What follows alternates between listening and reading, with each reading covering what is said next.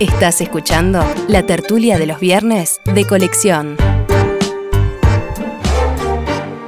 En la segunda tertulia de colección que compartimos hoy, seguimos en el año 2016 con los mismos actores, Juan Grompone, Gonzalo Pérez del Castillo, Alejandro Aval y Óscar Sarlo, y la conducción de Rosario Castellanos.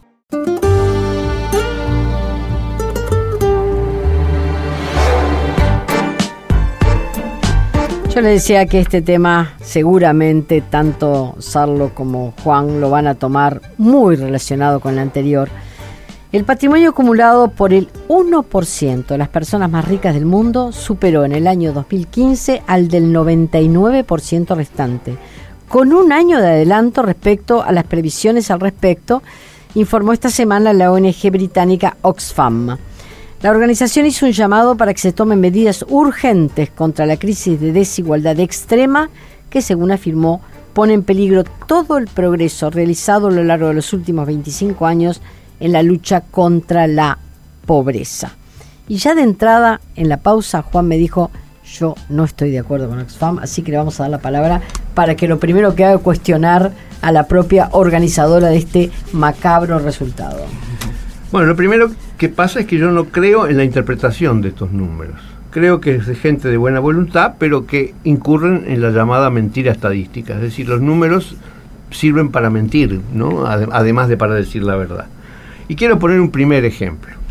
En, en alguno de los primeros casos que presentan es la comparación de lo que pasó en Brasil. Digo porque es interesante porque está cerca, es un país latinoamericano. Y comparan el año 1968 con el año 2011, la relación entre los ricos y los pobres, es decir, esa misma que están ahí. Entonces llegan a la conclusión de que la brecha ha aumentado, porque en un caso, en, 1988, la, la, brecha entre los ricos y los pobres eran ciento, algo, algo así como 110 mil millones de dólares, y en el, en el 2011 aumentó a 194 mil millones de dólares. uno dice, impresionante! Sin embargo, es una mentira estadística.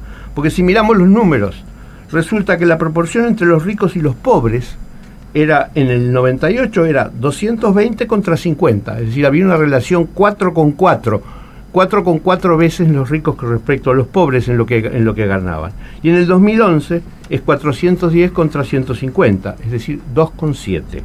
En otras palabras, mirado en la relación proporcionalmente los ricos ganan, eh, eh, avanzó la riqueza de los pobres frente a la de los ricos. Lo que pasa es que ellos lo que miden es la diferencia en números. ¿Y qué es lo que sucede? Eso lo, eh, lo dicen en otra sección.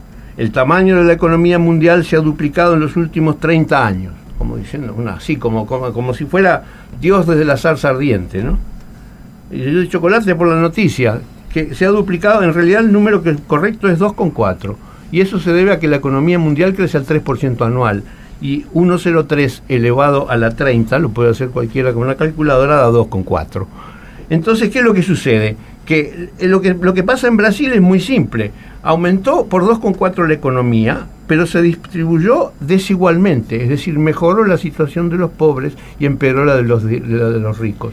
Lo cual no quiere decir que la brecha no se haya aumentado, porque si la economía aumentó, también va a aumentar la brecha en números, es decir, es la mentira estadística. Pero yo creo que está, de alguna forma está dicho en el informe, porque lo que señalan es que ese 1% de la humanidad está acumulando una riqueza de tal, de tal magnitud, que el otro 99% podría solucionar una cantidad de, sus problemas si se lograra actuar contra esos montos absurdos, hasta el absurdo que según dicen están en paraísos fiscales y de los cuales el gobierno, los respectivos gobiernos no pueden sacar el provecho para sus programas. Pero lo que está mal es la tesis. La tesis es vamos cada vez peor y la, la afirmación es vamos cada vez mejor.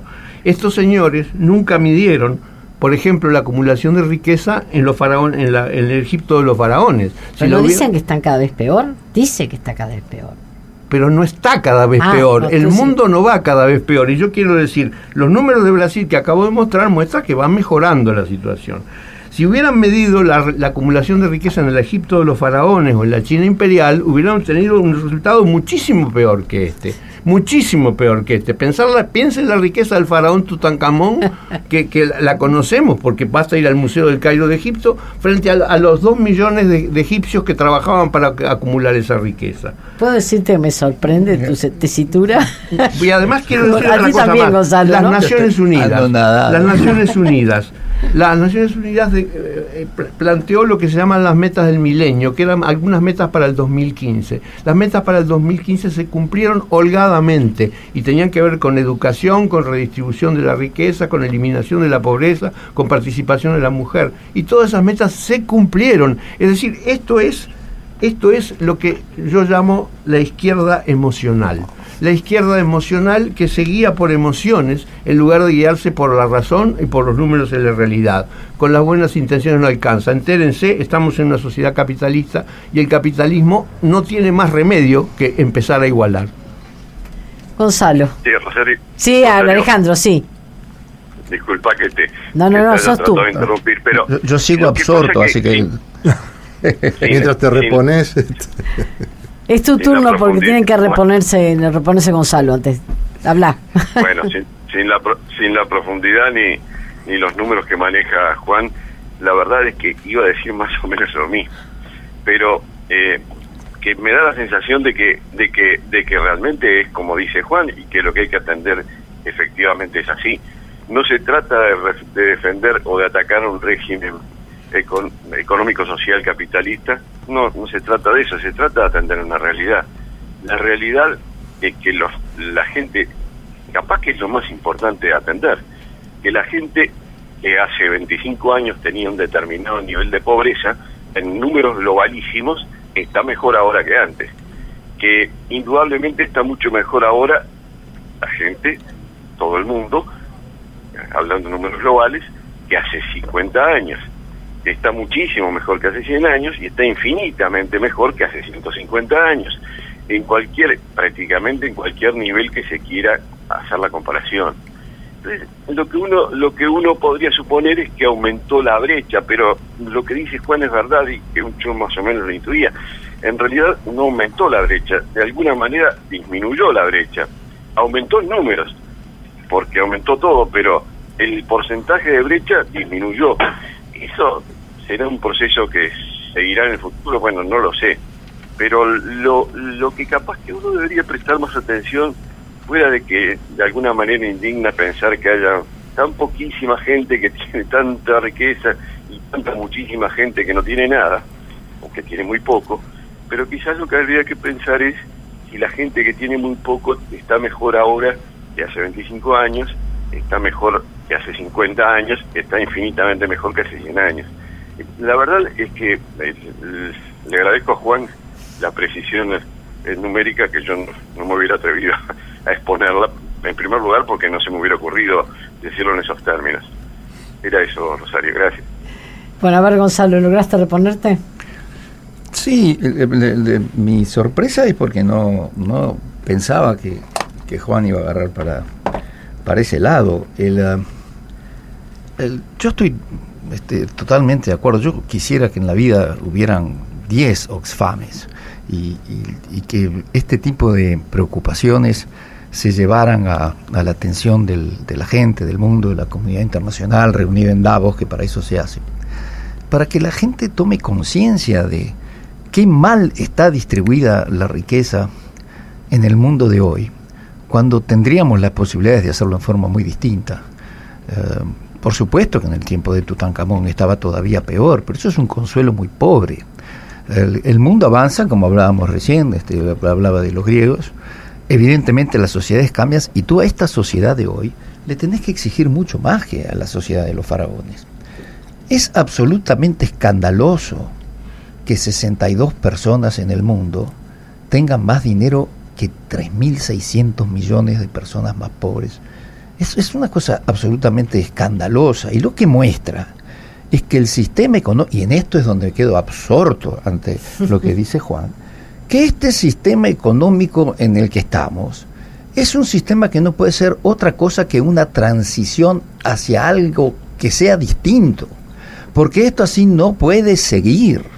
No, el sistema acumula y concentra riqueza, por más de que ciertos gaps, medidos de distinta manera, este, yo creo que Oxfam lo hace en la forma que queda más clara. Tú decís es emocional.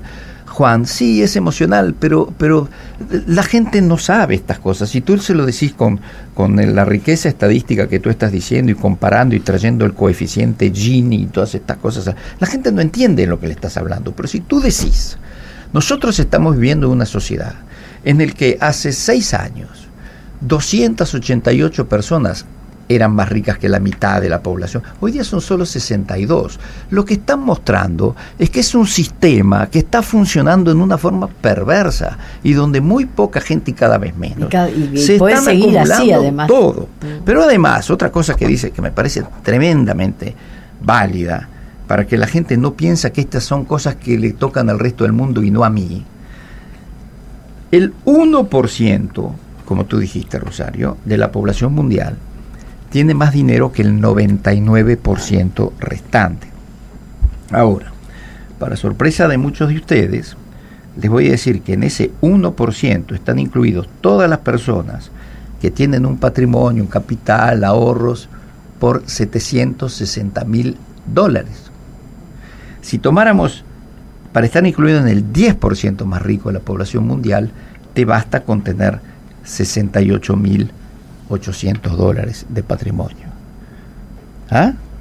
Es decir, conocemos a muchísimas personas en esa categoría. Porque uno dice el 1%, decimos, ah, bueno, el 1% es, es este, yo qué sé, este, Steve Jobs. No, no, no, no, no, no es así este, no es cuatro o cinco millonarios. Los 62 sí son gente absolutamente millonaria. Este, pero que tú que vivas. diciendo que en Uruguay, por ejemplo, hay gente que dentro de ese Todo el mundo que tenga una linda casa en Punta del Este está en, el, en ese 1% que tiene más que el 99% restante. Entonces, digo, tú me decís es emocional, Juan. A veces. Eh, las cosas hay que decir, porque además, tanto Oxfam y que hablar Naciones Unidas, está tratando de decir estas cosas y de crear conciencia con respecto a estas cosas desde hace muchos años. No se crea conciencia con respecto porque el sistema funciona en una forma tal que, que, produce estos resultados. Me reservo otra porque sé que Juan me va a contestar. Una breve interrupción. Eh, antes de que estas organizaciones, nuestro amigo común Carlos Marx también intentaba crear conciencia sobre este mismo problema y que en un momento que era más grave todavía. Oscar. Sí, a mí me parece Después me van a presentar a este Carlos Marx, que es el amigo ¿Cómo no? A ver si te haces amigo. Te traigo algunos libritos.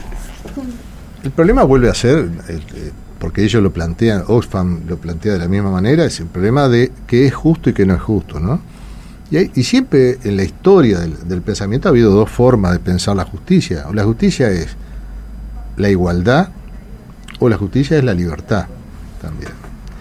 Entonces, en este dilema, eh, los pensadores dicen, bueno, sí, eh, tenemos que partir de uno de los dos polos.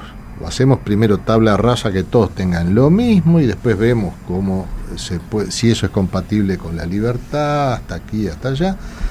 O aseguramos primero que toda la igualdad, es decir, que todos tengamos la libertad de, eh, de esto, de lo otro. Y después nos hacemos cargo de las desigualdades que eso genere. Bien, esto desde el punto de vista conceptual, algunas teorías contemporáneas están tratando todo el gran desarrollo que ha tenido la, teoría de la justicia en los últimos 40 años, digamos, que ha sido mucho, se ha afinado mucho el, lápiz para pensar eh, mecanismos y conceptos, concepciones este, afinadas de lo que es justicia, tratan de conceptualizar esto y buscar de alguna manera eh, compatibilizar las dos ideas. ¿no? Entonces, una gran pregunta que surge frente a esto es decir, bueno, está bien señalar que hay desigualdades. El mundo en general ha optado por el camino, no, no conscientemente, digo, pero digo, como uno lo mira, está, el capitalismo está instalado en, todos lados.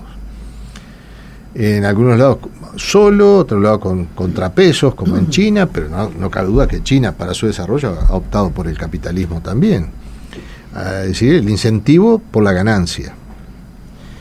Ahora, estar en este, en este paradigma implica aceptar la desigualdad. Lo único que, el gran avance que ha tenido la teoría justicia en esta materia es decir, bueno, las, las desigualdades son justas, sí sirven para mejorar la condición de los que están en peor situación.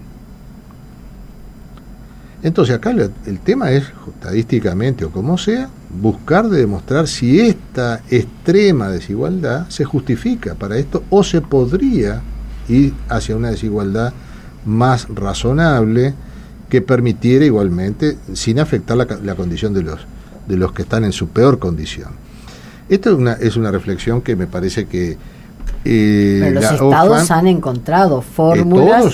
Todos encuentran formas. de manera y sobre, de que y sobre todo el Uruguay. Por eso, entonces. Pero el Uruguay el problema es- están- son el esquive, ¿no? El esquive que se hace de muchas veces Bueno. de esas- de esas. Está bien, pero, pero fijémonos en esta otra cosa, que la, la segunda cosa que quería decir. El índice Gini, que todos más o menos lo conocemos, que mide entre 0 y 1, eh, son dos, dos extremos. 0 sería la igualdad absoluta, todo el mundo tendría exactamente lo mismo, y 1 es cuando alguien concentra toda la riqueza y el resto nada. Bueno, este índice sirve para medir el grado de desigualdad en, el mundo. Cuando se miran, eh, digamos, el panorama mundial, en- de acuerdo bajo el paradigma de, este índice, se observa una cosa curiosa. Claro, los países más desarrollados son los más igualitarios. Estados Unidos, Canadá, toda Europa y sobre todo los países escandinavos, Australia, Nueva Zelanda, sí. pero también África del Norte. Con lo cual, países donde no está desarrollado el capitalismo.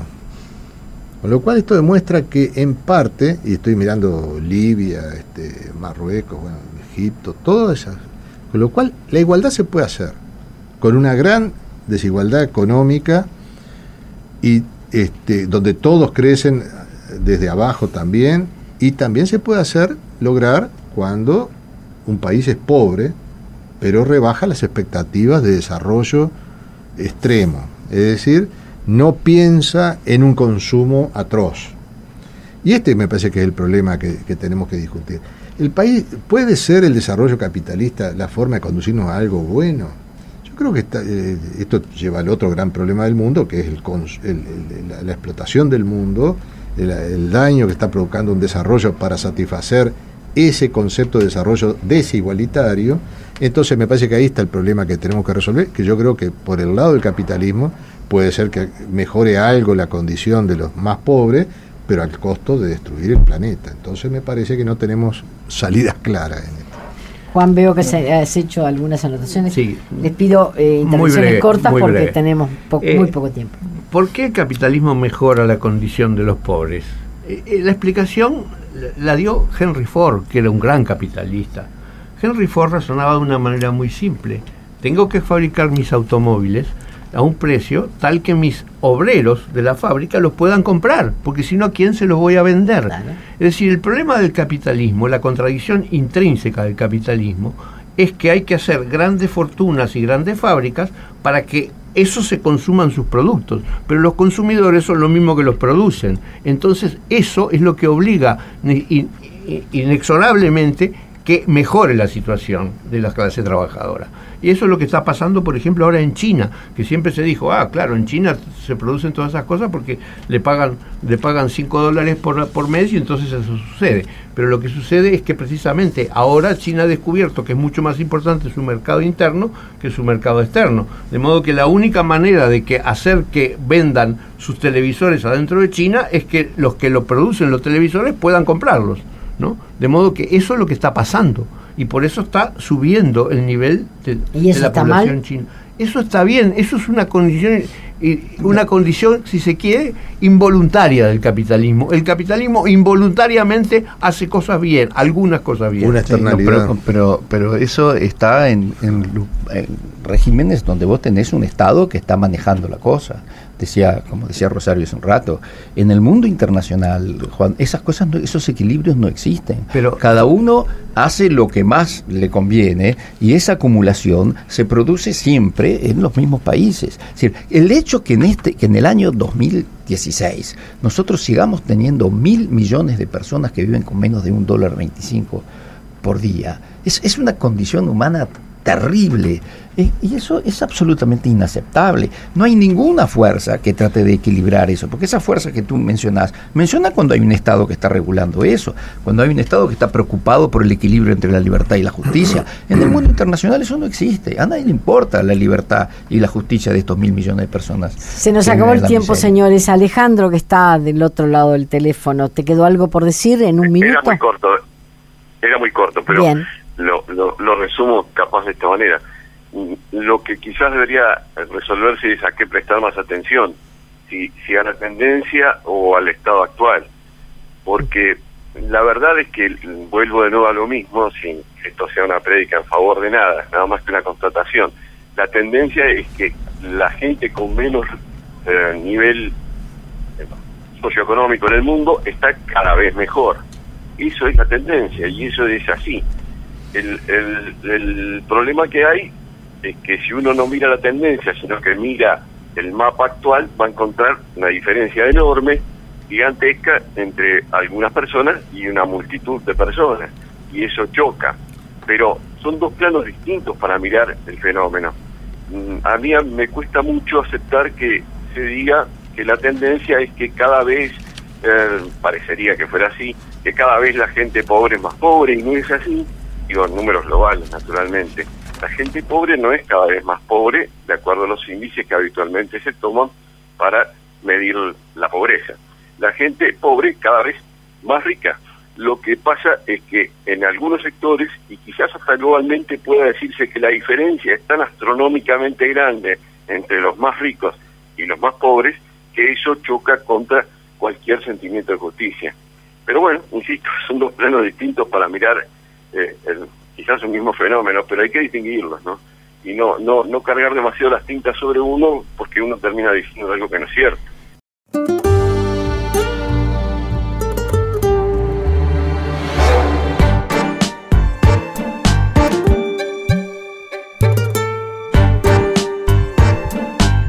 Esta fue una realización de En Perspectiva Producciones.